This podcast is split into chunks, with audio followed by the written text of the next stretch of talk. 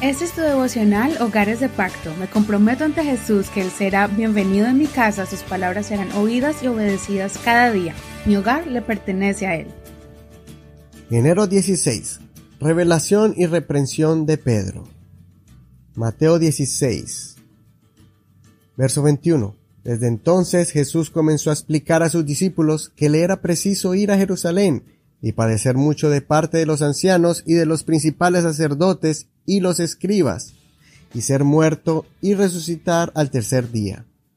Pedro lo tomó aparte y comenzó a reprenderlo, diciendo, Señor, ten compasión de ti mismo, jamás te suceda esto. Entonces él volviéndose le dijo a Pedro, Quítate de delante de mí, Satanás. Me eres tropiezo, porque no piensas en las cosas de Dios, sino en las de los hombres. Entonces Jesús le dijo a sus discípulos, si alguno quiere venir en pos de mí, niéguese a sí mismo, tome su cruz y sígame, porque el que quiera salvar su vida, la perderá, y el que pierda su vida por causa de mí, la hallará. Aquí podemos ver cómo Jesús se alegró al escuchar a Pedro declarando que la verdadera identidad de Jesús era más que un mero maestro, sino que era el Salvador del mundo. El Señor declara que fue una revelación divina. Pero después de ese momento grandioso, el Señor da una declaración muy dura y era la advertencia de lo que él iba a sufrir y morir por la mano de los mismos judíos y las autoridades. Pero lo hacía por causa de la humanidad, aunque también les anunció que iba a resucitar al tercer día. Ahora vemos a Pedro tomando autoridad para reprender a Jesús y tratando de corregir los planes del Señor. Eso hizo que Jesús respondiera reprendiéndolo y diciéndole que era Satanás. El Señor se da cuenta que Pedro se había desconectado de la inspiración divina y ahora estaba pensando humanamente, terrenalmente, tratando de persuadir al Señor para que evitara pasar por ese sufrimiento. Y al parecer no escuchó o no prestó atención cuando el Señor dijo que iba a resucitar, lo cual es más poderoso y extraordinario que el mismo sufrimiento que debía pasar. Que no nos pase lo de Pedro, que después de haber tenido grandes experiencias en la presencia de Dios, lleno del Espíritu Santo y viendo sanidades y milagros, pongamos la mirada en situaciones terrenales y nos desconecten de las promesas del Señor.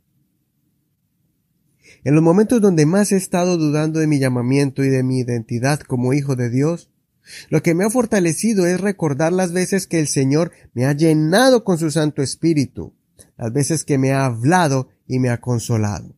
En esos momentos empiezo a clamar a Dios y recordar que Él es el mismo ayer, hoy y por los siglos.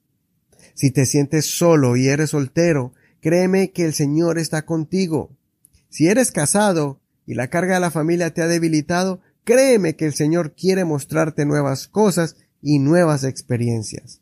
No importa tu edad o la etapa de tu vida que estés viviendo, estoy seguro que el Señor quiere mostrar su gloria sobre ti, siempre y cuando no permita que Satanás tome control de su mente, que pienses de manera limitada, como Pedro empezó a hacerlo y el Señor lo tuvo que reprender.